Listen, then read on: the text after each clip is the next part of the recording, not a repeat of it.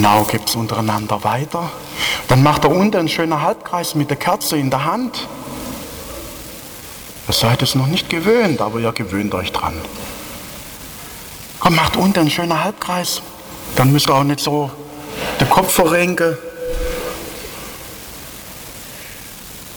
Ihr mit eurer Kerze, genauso wie die Ministranten mit den Kerzen, erinnert uns daran, dass dort, wo das Evangelium unsere Herzen erreicht, dass dort Licht und Freude ist. Und heute möchte ich mit euch ein Experiment machen.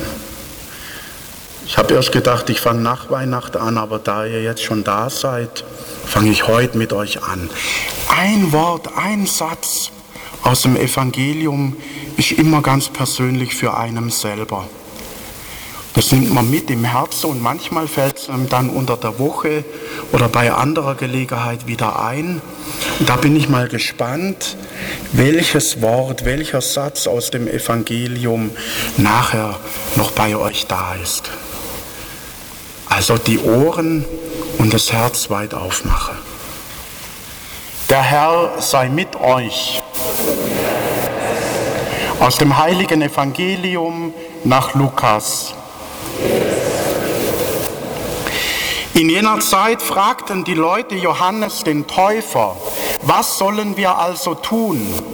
Er antwortete ihnen, wer zwei Gewänder hat, der gebe eines davon dem, der keines hat, und wer zu essen hat, der handle ebenso.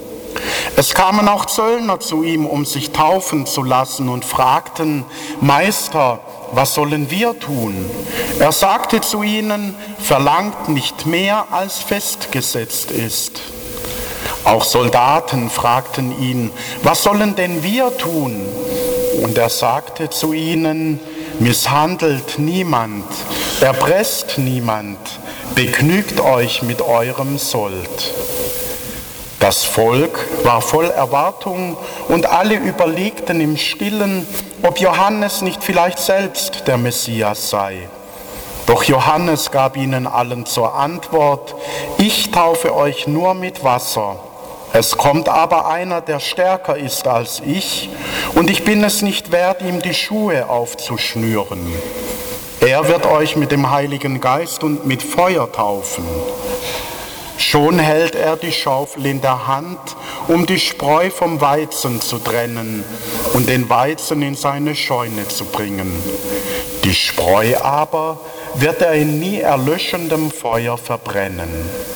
Mit diesen und vielen anderen Worten ermahnte er das Volk in seiner Predigt. Evangelium unseres Herrn Jesus Christus.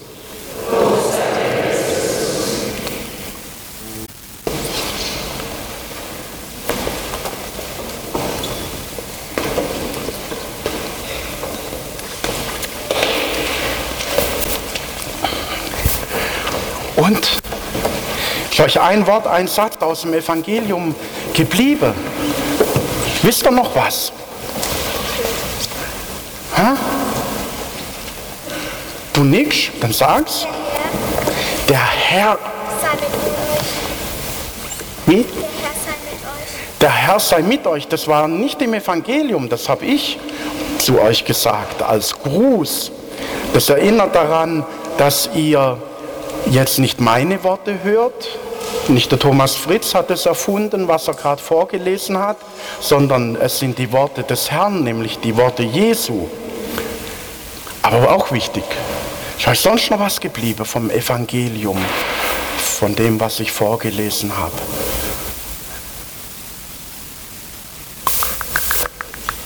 Schwierig, gell? Kann nichts falsch machen, muss nicht so machen. Wenn du was weißt, dann sag's. Genau, was war denn mit den Soldaten? Die sind zum Johannes gekommen und haben gefragt, was sollen wir denn tun? Und er hat ihnen zur Antwort gegeben, erpresst nicht, ja? Genau. Und gebt euch mit eurem Sold zufrieden. Und das ist so, wenn man nicht mit dem zufrieden ist, was man hat, dann ist man nicht nur manchmal unzufrieden und gönnt dem anderen nicht, was er hat, sondern wenn man die Möglichkeit hat, nimmt man ihm das manchmal auch weg. Das ist natürlich nicht in Ordnung und auch nicht gut. Und darum sagt Johannes, hört damit auf. Wenn ihr diesem Herrn, der da kommt, wenn ihr diesem Jesus nachfolgen wollt, wenn ihr ihm dienen wollt, dann hört auf mit der Ungerechtigkeit. Ist euch noch was geblieben?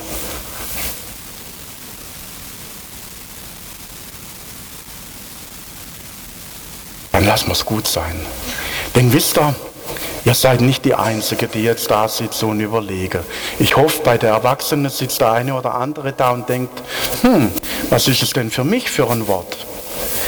Aber genau das ist der Knackpunkt.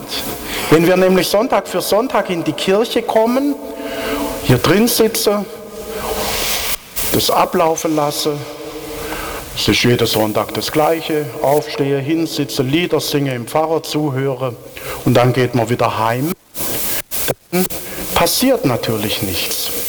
Und das war auch die Erfahrung der Menschen damals. Die hatten zwar eine Hoffnung in ihrem Herzen, dass der Herr kommt und dass Zion mit Jerusalem, der Stadt, wieder ein Ort wird, wo die Völker hinkommen und Gott verehren, aber das war was, wo irgendwann mal sein wird.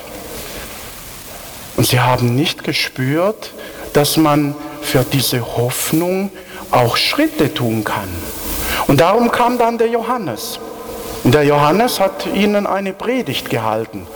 Der war nicht so brav wie ich.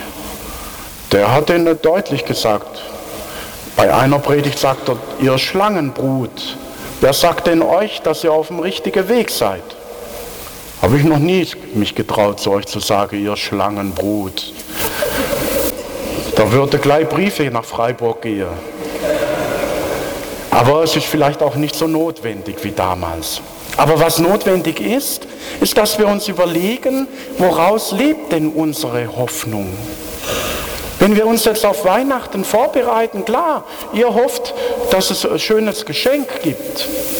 Und die Erwachsenen hoffen, dass es nach Weihnachten vielleicht ein bisschen besser weitergeht und Jahr dann auch noch bessere Dinge bringt wie das vergangene Jahr. Aber ist das wirklich das, was unserem Leben Sinn gibt? Oder sind es nicht andere Dinge?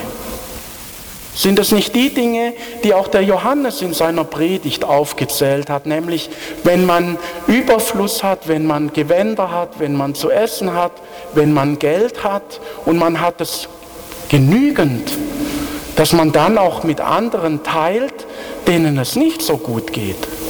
Wenn man Zeit hat, dass man dann vielleicht nicht vor dem Fernseher rumhängt oder beim Computer oder am Handy, sondern sich fragt, was kann ich mit der Zeit tun? Wo kann ich die Zeit mit einem anderen teilen, der jetzt vielleicht gerade einsam ist und auf mich wartet? Dass wir dort, wo wir merken, da ist eine Ungerechtigkeit, dass wir da nicht den Mund halten, sondern das auch beim Namen benennen. Dass es Ungerechtigkeit auch bei uns gibt, das lesen wir jeden Tag in der Zeitung. Dass es benachteiligte Menschen bei uns gibt, das lesen wir jeden Tag. Kriegen wir auch im Fernsehen mit. Und dass wir dann nicht dabei stehen bleiben, irgendjemand müsste da mal was tun, sondern dass wir selber aktiv werden. Darum habt ihr ja auch die Krippekessel bekommen jetzt im Advent, wo ihr euch überlegt, Schokolade oder für die Kinder in Peru. Und dann wird die Entscheidung fallen, Münze in das Kessel oder zum Edeka nach Unterkrombach getragen. Und uns Erwachsenen geht es genauso. Und ich glaube, wir dürfen da auch nicht oberflächlich auf unser Leben schauen. Jetzt gerade tagen Politiker wegen dem Klimabeschluss und jeder drückt sich. Und wir wissen aber doch, dass das, was wir gerade tun, wie wir gerade leben, der Schöpfung nicht gut tut. Wir kriegen mit, dass die Flüchtlingszahlen bei uns nachlassen, aber sehen wir auch, was mit ihnen stattdessen passiert an den Rändern von Europa. Es ist gültiges Recht, dass minderjährige Flüchtlinge ihre Familie nachholen dürfen. Wird es aber auch umgesetzt in Deutschland?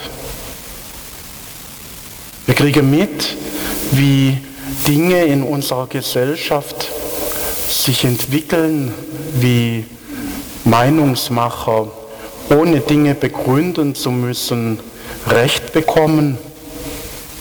Sind wir da still oder treten wir ein für die Werte unserer Religion, unseres Glaubens, unserer Gesellschaft? Was würde Johannes uns heute zurufen, wenn er da wäre? Schwestern und Brüder, ich glaube, wir spüren, dass wir mittendrin sind in diesem Evangelium von damals. Und trotzdem heißt es heute, freut euch. Und ich möchte euch einladen, dieser Hoffnung tätig auf die Spur zu kommen. Denn dann werden wir diese Freude immer wieder in unserem Herzen verspüren. Die Freude darüber, dass dadurch, dass wir geteilt haben, jemand leben konnte. Die Freude zu erfahren, wie wenig es manchmal braucht, um einen einsamen Mensch glücklich zu machen. Die Freude darüber, dass wir spüren, wo wir für Gerechtigkeit eintreten, wo wir jemandem zu Hilfe kommen, der gerade gemobbt wird oder der an den Rand gedrängt wird, dass da auch in unserem Herzen etwas geschieht, dass es da warm und froh wird. Diese Erfahrung wünsche ich uns immer wieder. Und darum ist es notwendig, nicht nur so zu hoffen, dass es irgendwann besser wird, sondern dafür auch die notwendigen Schritte in unserem täglichen Leben zu tun. Und ich musste die Tage schmunzeln. Es war ja ein großer Bericht in der BNN über den Weihbischof Gerber, der jetzt Bischof wird in Fulda, wenn ich es richtig im Kopf habe. Und da war in diesem Bericht nur ein kleiner Absatz drin. Als Ministrant wurde er gefragt, was möchtest du denn mal werden, wenn groß bist? Dann hat er gesagt, Bischof. Ja, wir schmunzeln. Aber ich glaube, wenn wir solche Lebensträume in unseren Herzen haben und dann nur beim Träumen bleiben, geschieht nichts.